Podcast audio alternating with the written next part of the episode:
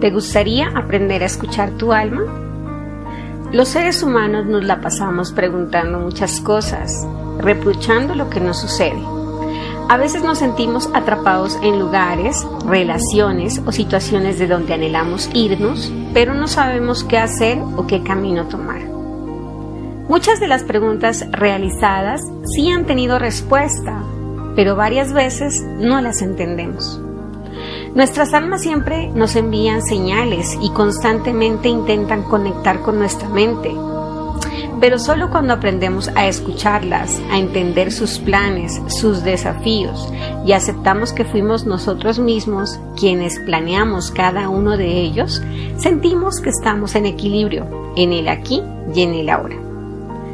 Yo misma también pasé muchas veces sin entender por qué o para qué había tenido que pasar por tantas pruebas y por qué otras personas no.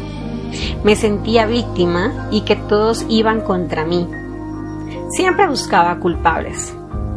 Hasta que un día entendí que todos somos protagonistas y que en realidad no existe ni el villano ni el inocente y que todo era la consecuencia de mis decisiones en esta vida y del plan prenatal que junto a Dios construí antes de nacer. Al aceptar todo esto, empecé mi proceso de despertar y de sanación. Si tú, el día de hoy te sientes identificada, identificado con una parte de mi historia, te invito a quedarte hasta el final de esta serie de podcasts donde desarrollaremos este tema y navegaremos del miedo de no saber el por qué o para qué de cada uno de tus desafíos hasta el mágico mundo del amor incondicional de tu alma. Para este hermoso viaje nos adentraremos en las páginas del libro El don de tu alma, del escritor Robert Schwartz, quien nos cuenta su propia experiencia, sus desafíos, también desde la historia de varias personas nos enseña cómo realizamos nuestro plan prenatal y cómo se produce el despertar y la sanación. Soy Marcela Catalina España Díaz, terapeuta en sanación espiritual y maestra en registros akáshicos, y te agradezco de corazón por estar aquí y te doy la bienvenida. Iniciamos. Antes de empezar con la lectura del día de hoy, te pido que tomes una posición cómoda que tomes tres respiraciones profundas, que relajes tu mente y que le pidas a tu alma que te permita entenderla y escucharla. Que te permita entender por cada uno de los fragmentos de este libro y del análisis que voy a realizar después, qué es lo que te quiere enseñar, qué es lo que quiere que tú aprendas. Para eso también es necesario que te conectes con tu escucha consciente, con esa que te hace entender todo lo que escuchas. Y si aún así, después de la explicación, te quedas con muchas dudas, te pido que las dejes en los comentarios y trataré de irlas resolviendo una a una. Empiezo con la lectura del libro. El don de tu alma, Robert Schwartz. Prólogo. Tenía cuatro o cinco años cuando empezaron las pesadillas. Algunas noches una enorme araña negra caía desde arriba. Su vientre se abría para devorarme mientras sus patas se enroscaban en mi cara. Otras noches un gigantesco tiburón salía de algún sitio, con hileras de dientes brillantes y afilados como navajas apiñados en una boca que se convertía en un inmenso y oscuro abismo listo para devorarme. Otras veces una primitiva ave de rapiña, con el pico como un cuchillo, se abalanzaba desde el techo para clavarse en mi corazón. En ocasiones no veía criaturas en mis pesadillas. En lugar de ello, las paredes de mi dormitorio se movían lentamente o surgían garras nebulosas del aire nocturno. En todos esos casos sentía la certeza de la muerte. El terror se apoderaba de mí cuando despertaba en medio de esas noches.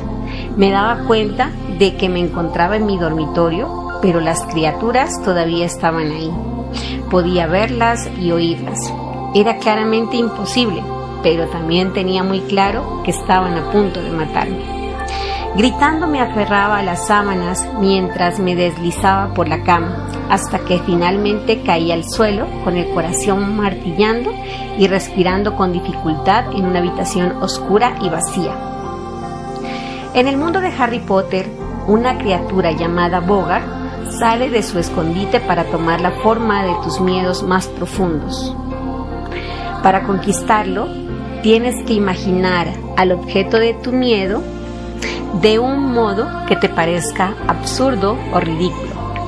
Así es como veo ahora mis décadas de pesadillas, acompañadas de terribles depresiones y obsesiones, como una pésima y ridícula película de terror. Hubiera deseado conocer las técnicas de Harry Potter cuando era esa niña pequeña y aterrorizada Muchas personas imaginan que el objetivo y la recompensa de la verdadera sanación se encuentran en momentos cumbres de éxtasis divino, una mirada a la eternidad mientras el universo nos eleva en un torbellino galáctico, por ejemplo, o cuando un profundo silencio respira con nosotros y llegamos a conocer a Dios. Pero no, no es así. Esos momentos que vienen de la nada y suelen desaparecer tan misteriosamente como llegaron, provocan el despertar y todos nosotros tratamos de prolongarlos. Sin embargo, en mi experiencia, ninguna terapia, meditación, conocimiento o práctica nos llevará siempre a la cumbre y mucho menos nos mantendrá en ella. Evolucionar para llegar a un sitio donde nos sintamos serenos, contentos y entusiastas en nuestra vida cotidiana, a diario o casi, ese es el objetivo real y la verdadera recompensa. El día en que supe que lo había logrado, fue el día en que me di cuenta que no había tenido ninguna pesadilla en muchísimo tiempo. Aún más importante, también fui consciente de que no me había sentido deprimida, obsesionada o fuera de control durante años. Caí en cuenta de que ya no era una buscadora. Había encontrado lo que estaba buscando y ello se había convertido en un estilo de vida en el que me siento feliz casi todo el tiempo, a menudo sin una razón particular. La vida me exige mucho menos esfuerzo ahora Aprecio a todas las personas, lugares y objetos que le dan color y riqueza a mi mundo. A menudo me siento feliz y libre. Esta es la clase de sanación que surge cuando seguimos el plan de nuestra alma. Esta es la clase de sanación que es posible no solo para mí, sino para todos. Esta es la clase de sanación que para mí ha creado un paraíso en la tierra. Micaela Christie.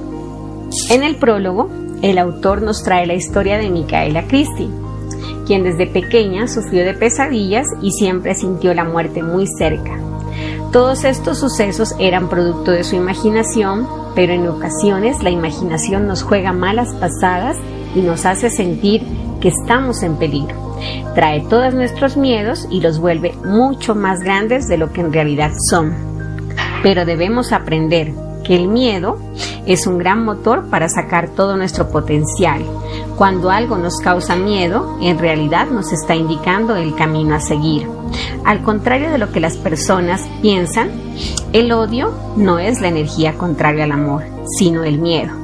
Todo, absolutamente todo, está hecho desde el amor y con el amor. Hasta el odio es amor. El miedo es lo que no nos permite ir hacia el amor, nos corta el camino y nos baja nuestra vibración. Tu alma anhela que entiendas que lo que ella te quiere transmitir siempre y hacia donde te lleva es hacia el amor propio, el amor incondicional y el amor sagrado. Es todo por el día de hoy. Me encanta saber que estás aquí acompañándome. Nos vemos en el siguiente episodio. Si te gustó, no olvides suscribirte a este canal y darnos manita arriba. Dios te bendiga y te permita ser más feliz cada día. Te envío un gran abrazo lleno de luz y de cielo high. Chao.